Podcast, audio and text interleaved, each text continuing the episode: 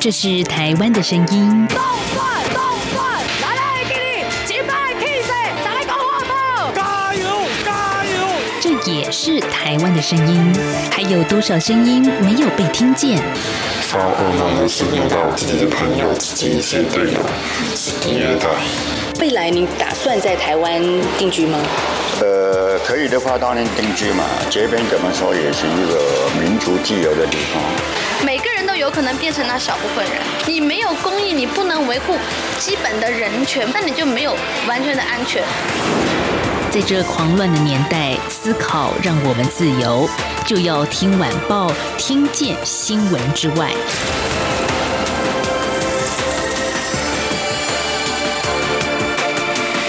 欢迎收听就要听晚报，我是宛如。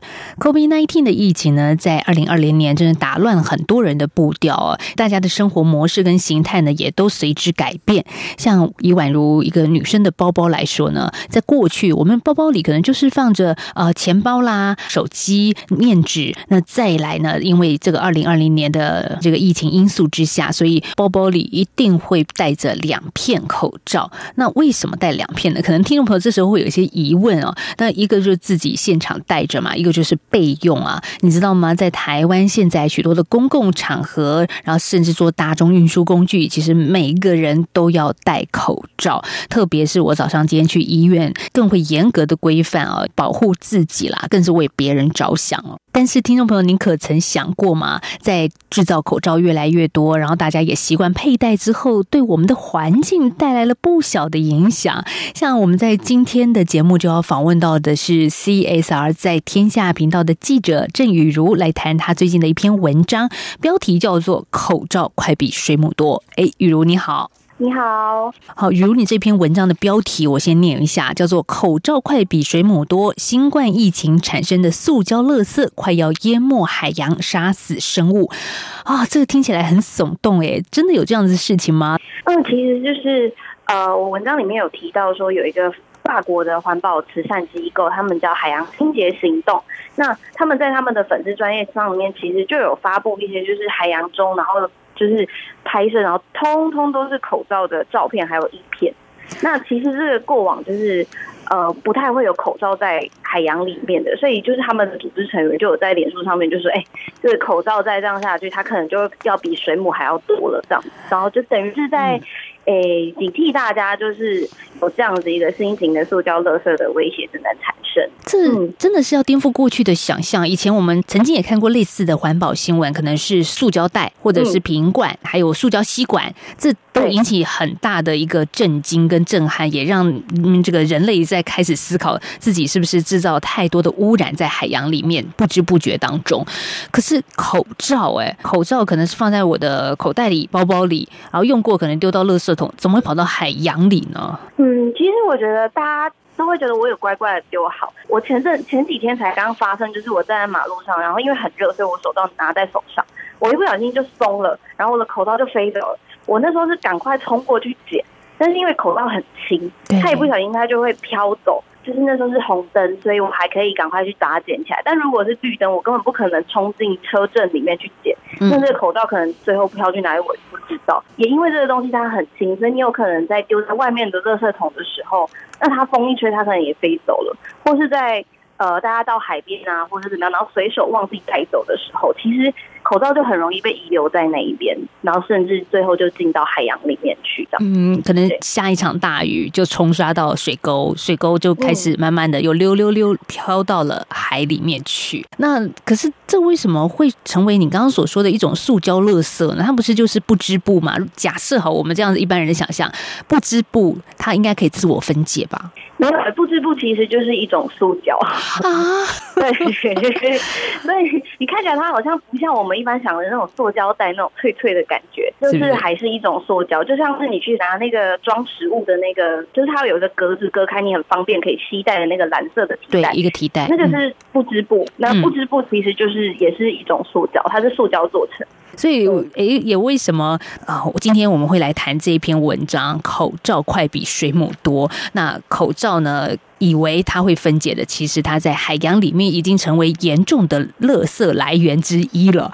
那其实，在你的文章里面也谈到了不少有关于世界的环保组织或者是海洋保育组织谈到了这些口罩污染的问题哦。那它到底有多严重呢？刚刚说到的是法国的环保慈善机构海洋清洁行动嘛？那其实不止法国关注哦，很多国家现在都看见了这个问题啊。没有错，就是呃，其实，在呃口罩成为问题之前，海洋垃圾就是已经是一个很严重的问题嘛。那联合国早就已经就是统计说，其实我们每年大概有八百万吨的塑胶垃圾垃圾会进入到我们的海洋，这是每年在新增的。哦。那已经再加上说，原本就已经海洋中的呃塑胶垃圾，就是大概有到一点五亿吨左右。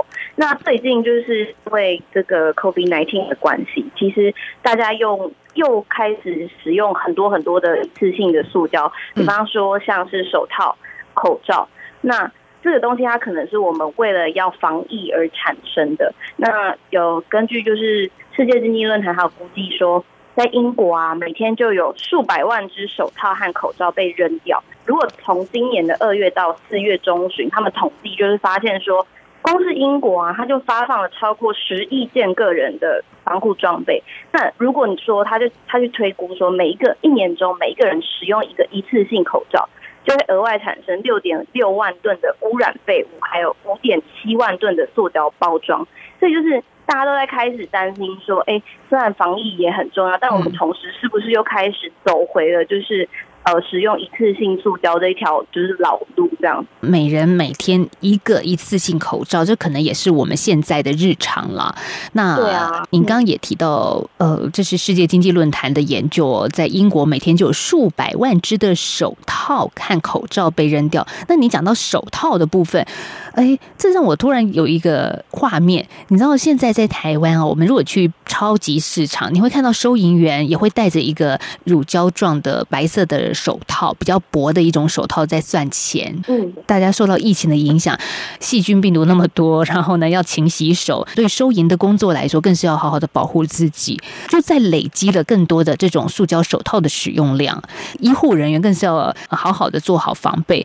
可是也因为这样子，而导致了一次性的这种防护装备也被丢弃的状况，也是很严重的。大家可能会觉得，可是我为了防疫，那我应该怎么办？这可能就是一个。必要的会产生的废弃物，但其实就是呃，根据亚洲开发银行，它有预测说，比方说，如果以菲律宾为例的话，因为菲律宾的首都马尼拉，他们有一千四百万人口，那它每天就会产生额外的三百零九吨医疗废物哦，就是我们刚刚讲的，不管是你的手套、口罩的一些东西。可是严重的地方是在于说，大部分的城市它其实没有办法。有能力的好好来处理这一些废弃物，因为如果我们好好处理，它的问题可能就没有那么严重。但是在于是说，这一些医疗废弃物，因为它可能需要被好好的消毒，因为它就是上面可能会沾了很多的病毒嘛。对，那可能就是在消，就是没有办法，这些城市他们没有办法好好的去处理这些东西，所以它反而又造成另外一种的问题和困扰。像香港这种，就我们想象中是一个很富有的城市嘛，其实也把七十 percent 的垃圾，它就是直接倒入了垃圾掩埋场里面的。而且就是在于是说，封城有一些呃国家，它封城的时候，人是不可以出去的嘛。对啊。那有一些工人，他是需要就是呃做就是收集垃圾，还有分分类垃圾。嗯。那你封城，他们又不能去做这件事情，那垃圾的问题就会更严重。所以就是会导致说更多的塑胶就直接被送去垃圾掩埋场，或者是焚化炉，或者是被随便倒在水沟，然后它就是因为这样就会污染，就是空气啊、水还有土壤的。这些年来，很多的国家都会做一些宣导，叫做减速政策哦，大家已经都有这个意识了。可是现在我们可以说又在走过去的回头路了吗？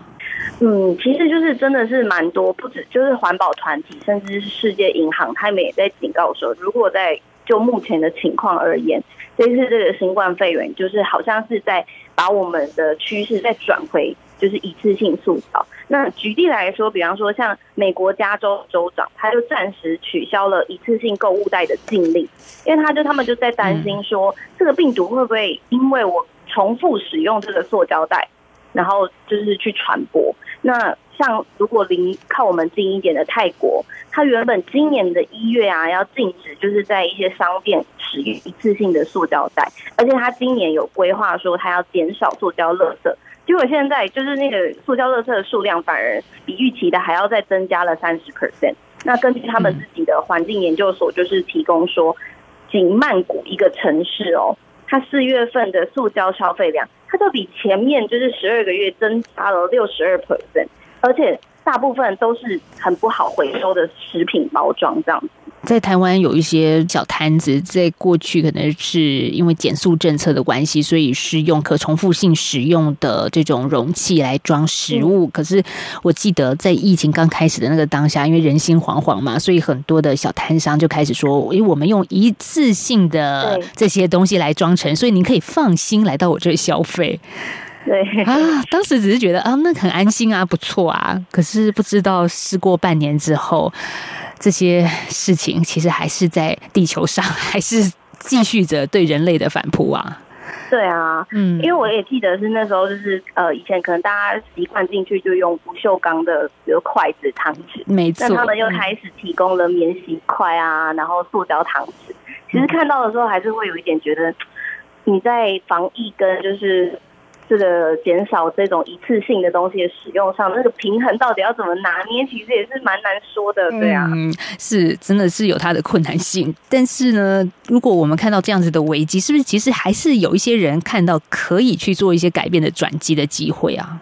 嗯，对，因为像是在新加坡，其实他们也是因为封城的关系，然后就是大家都开始在叫外送嘛。那外送嗯其实你就是会额外产生很多的塑胶袋啊、食品容器嘛。对那有一个新创公司，那它叫 Muse，它就是在新加坡试行说，哎，我用不锈钢的杯子，还有竹，就是呃竹子。制成的盒子，然后来做送餐服务。那顾客使用完之后呢，你把容器退回去，这些可以重复使用的容，比如说不锈钢杯，它就可以在下次送货前，他保证说我会把它清洗和消毒。那为什么会想要这样做？也就是创办人就发现说，他其实很多可能身边或是朋友，就是说。呃，公寓里面呢、一直堆积那种我因为叫外送一次性的货物包装，就是就觉得啊，看到那些垃圾都心情都很不好，这样。感觉很不好之外，还有一点点的罪恶感。对啊，嗯，对对对，就是真的啦。大家在过去被教育的非常好啦，对环保都有一定的概念了。但是呃好，现在虽然看起来是要走回头路，但是还是有一些外送厂商、新创公司正在想怎么样把大家再拉回这个环保的概念里面哦。对嗯，尤其是我们一直在谈的塑胶污染嘛，其实很多就是那种反对一次性塑胶的人，那他们也是在这一次觉得危机就是转机，那我是不是可以把我这些塑胶回收，想办法再把它变成一个新的商品？因为其实，在过去的研究是。只有不到十 percent 的塑胶有真的被重新回收利用，那代表我们还有九十 percent 的进步空间在嘛？对啊，所以也是有组织就是开始，他就开始花了大概六百万美元在投资，说我怎么在印度和印尼想办法把它转变成就是一个纳入循环经济体系的呃商品这样子。很多人看见了问题，然后想要解决问题，但这样子解决问题，好像也不是属于只有大企业能做得出来。很多人一个自己微小的力量也可以做到。像我们在这个时候先休息一下，下个阶段要来谈的是台湾即将有一个青年气候论坛。为什么会有这样子的论坛？他们在谈些什么？关注些什么？好，其实每个人都有可以发挥自己一个微小的力量哦。我们在稍后进一段广告，再回到今天的就要听晚报。我是张鸾医师。海外回国民众记得要事先通报，如果有下列情形，就需入住防疫旅馆：一、家中有六十五岁以上长者、六岁以下幼童、慢性病患者；二、家中没有含卫浴的专用房间。若有以上情形，提醒您回国前请先完成订房。如与家人同住，但生活空间可确实区隔，且有含卫浴的专用房间，可选择在原住所进行居家检疫，请在入境时主动声明。有政府，请安心。资讯由机关署提供。台湾之音，给你最有 feel 的声音。中央广播电台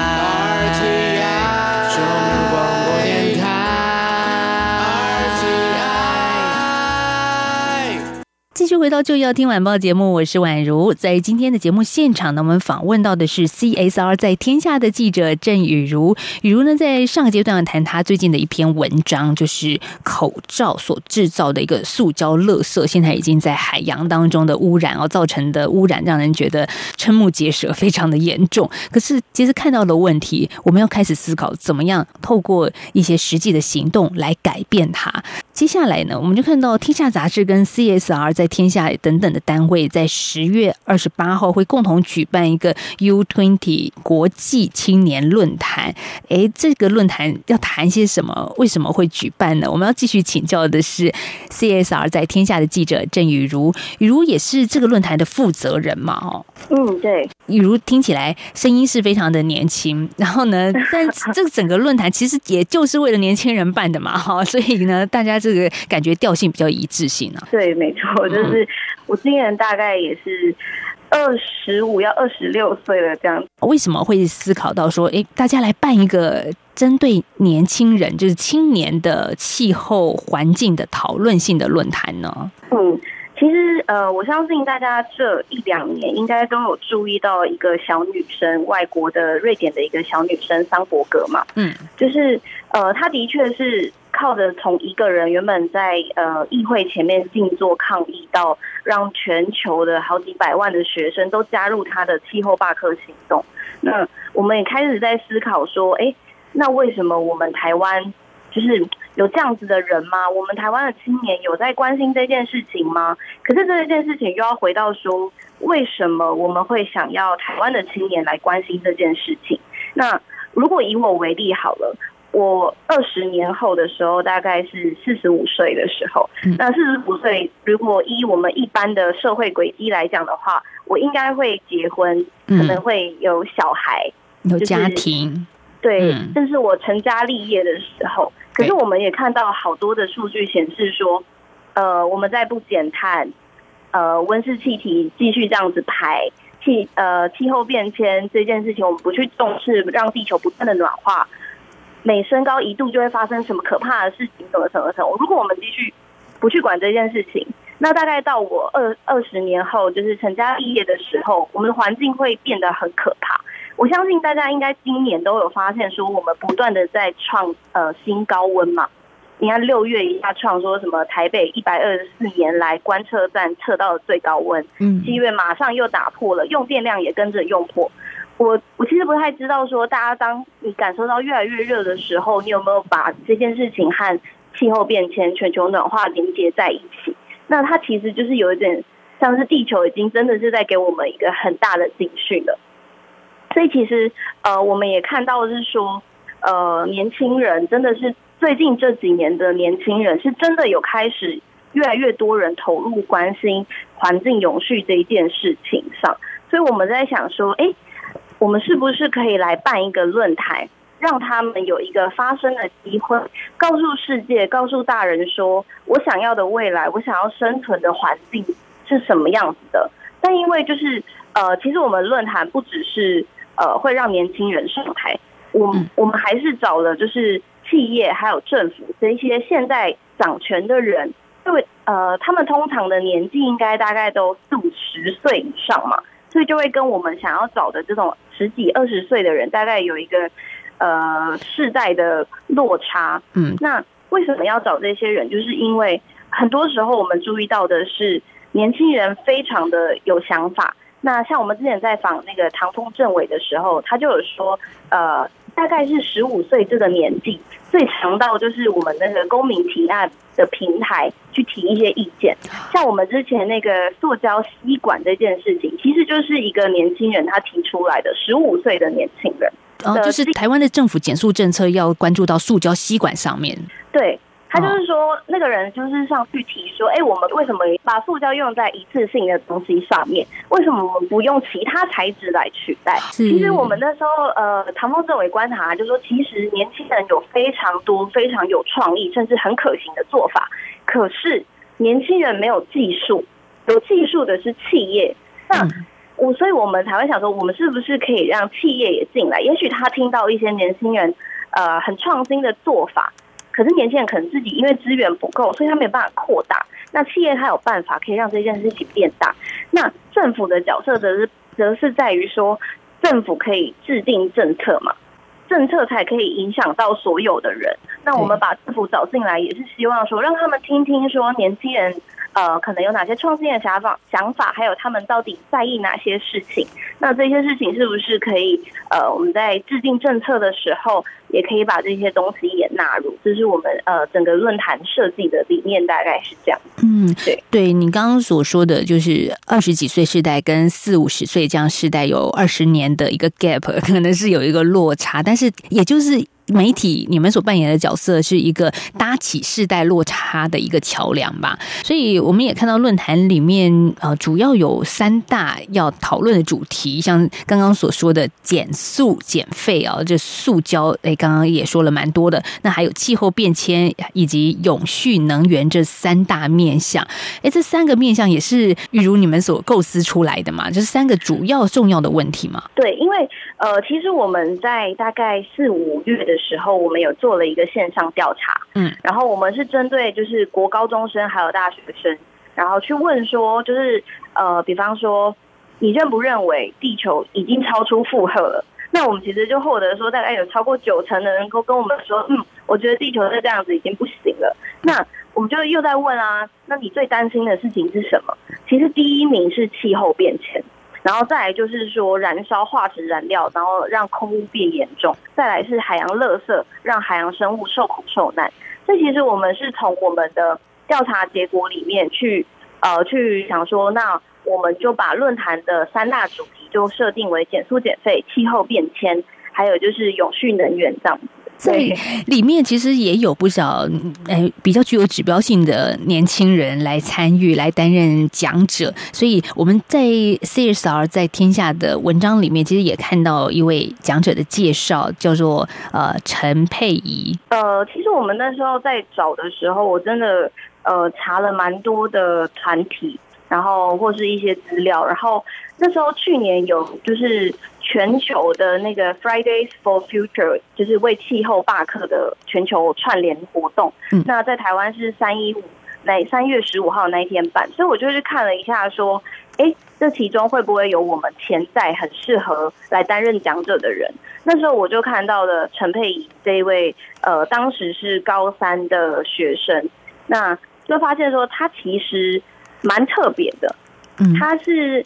呃，基隆二信高中，然后他曾经在二零一八年的时候获选为呃教育部的环教青年代表，然后去国外跟代表台湾跟国外的年轻人进行交流，然后同时他也是台湾第一个以学生身份响应就是三一五这个活动的人，所以我就觉得哎。这个女生好特别，就是她怎么会想要去做这些事情？后来就是查了更多她的资料，发现说，其实她二零一八年那个环教青年代表之后回来，就开始做了，不管是推动回收吸管，或者是呃其他的专题研讨，然后甚至是到响应就是气候罢课这一件事情，然后甚至串联了整个他们。呃，系四百多个人一起来响应这个活动上。我觉得在文章里面很有意思的一段哦，是你们访问他，他说他很诚实啦，说以前他也没有太关注到环境的议题，但是主要因为对世界的好奇嘛，所以他才申请了这样子的一个计划跟身份哦。也因为这样子的过程，让他改变了自己的思维。的确，我觉得有很多的人哦，可能今天听听我们的节目，或者会觉得说啊，就是环保问题嘛，就是大家。都知道嘛，气候变迁也也都呃，已经不是一个新鲜事儿了。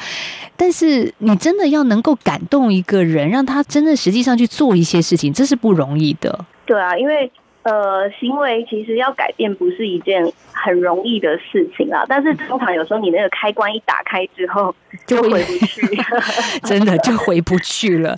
所以我们呢，就是希望像这样子的一个。节目啦，或者是呃，CSR 在天下啊不断的透过文字，透过我们的广播的节目，也告诉大家，哎，一起行动吧。虽然这是困难的，但是总是有一个个小小的开关打开之后，可能大家集结起来，就不是只有一个人了。所以，像呃佩仪的故事，你们里面也写到说，呃。这个气候变迁是需要大家一起行动的，不能只靠一个人。那再来一个 U Twenty 当中的讲者，这是一个来自于纽西兰史上最年轻的议员，叫 Sophie，是不是？你你们也把他请过来了？呃，其实因为考量到疫情，我们可能是用线上的模式啦，因为不太知道到十月底的时候，疫情到底还严不严重。哦，是对对是，对，然后冒着风险把他请过来，感觉对他很不好意思。所以他是一个事，视讯演讲吗？预计是这样。他的故事也是非常的精彩啊！我看你们上面写他十八岁就当选了纽西兰史上最年轻的议员呢。对啊，嗯因为他当时就是也是像呃佩仪一样，去年他们就是有在响应那个桑伯格他那个全球的气候罢课行动。他在那个时候呢，他就站出来，就是呃当担任就是纽西兰为气候罢课行动的全国召集人。那他们就是有成功的吸引到了十几万 人。哇嗯嗯哦！就我觉得每个人在做一件事之前，都没有想到自己真的能够做到这么一件事情。对，我觉得时机点也很重要，因为说真的，我在问一些就是其他的，我我们邀到其他讲者的时候，他们都有很有感受。其实你在前几年去跟大家谈这些事情的时候，真的没有什么人要理你。哦那真的是这两年，大家好像意识开始有出来了，嗯所以愿意支持你、响应你的人，相对就是也会更容易站出来跟你站在一起的。我在文章里面就看到 Sophie，她就说，原来只要一小群人有相同的目标和热情，就能完成许多成就，让一件事成真。所以她现在已经就任了嘛，已经担任议员了。对对不过在文章的最后很有意思的是，其实他并不太知道台湾是一个什么样的地方。他说：“我只知道台湾是个海岛啊。”对 对，然后可是他去接受了台湾记者的访问，嗯，这感觉是很奇妙的一件 一个一个互动。他甚至还接受了我们的论坛邀约呢。对对，这次的论坛呃，在十月二十八号要进行了。那现在的一个过程，其实是一个征建的过程嘛，是邀约天下英雄好汉一起来参与的过程哈。对我必须坦白讲，我们这一次在征件的时候，因为我们也是第一次办这这这个论坛，还有第一次用征件的形式，其实我们真的是吃了蛮多的苦头。然后怎么说？因为我们的标准其实相对于呃其他的征件，可能它的门槛又比较高，因为我们不只希望你是有理念而已，我们希望你曾经有行动。嗯嗯，对，但是其实，呃，我想要的行动并不是轰轰烈烈的行动，是因为我也知道大家都如果都还是学生，你真的在台湾的社会，呃，甚社会的环境啊，甚至你的资源这些东西，你是没有办法做太大的东西啦，除非你很幸运的得到了一些支持。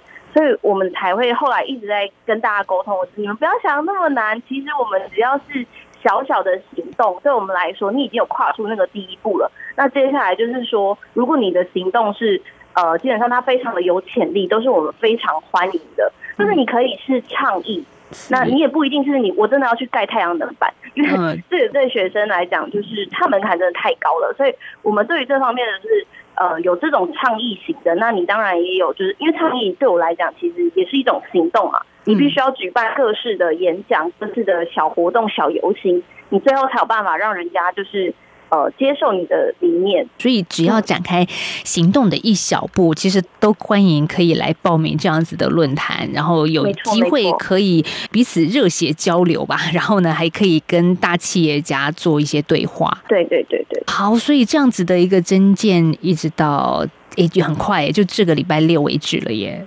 对啊。然后嗯，征件一结束之后，我们会筛选，然后筛选之后会让这些进到复赛的呃个人或是团队，我们有三场的工作坊，也是针对三场不同的主题，然后希望就是可以让他们，就算最后呃他们没有成为第一名站上论坛的讲台，也希望他们在这个过程中可以呃对这些领域有更深的认识，这样。年轻的力量是不容小觑的，就像我们今天所介绍的两个案例，一个是来自于纽西兰的议员 Sophie，她很小很小就开始关注环境的议题，那十八岁当选最年轻的议员。那再来是佩仪，她是台湾呃一个当时是个高中生，现在是大学生了啦，在高中的时候她就做了一些在校园内的倡议。我们在今天节目访问到的是 CSR 在天下记者郑雨茹雨如同时也是在今年度十月二十八号青年气候论坛的负责人。哎，谢谢雨如跟我们的连线，谢谢，谢谢。好，也谢谢听众朋友的收听，我们明天再聊，拜拜。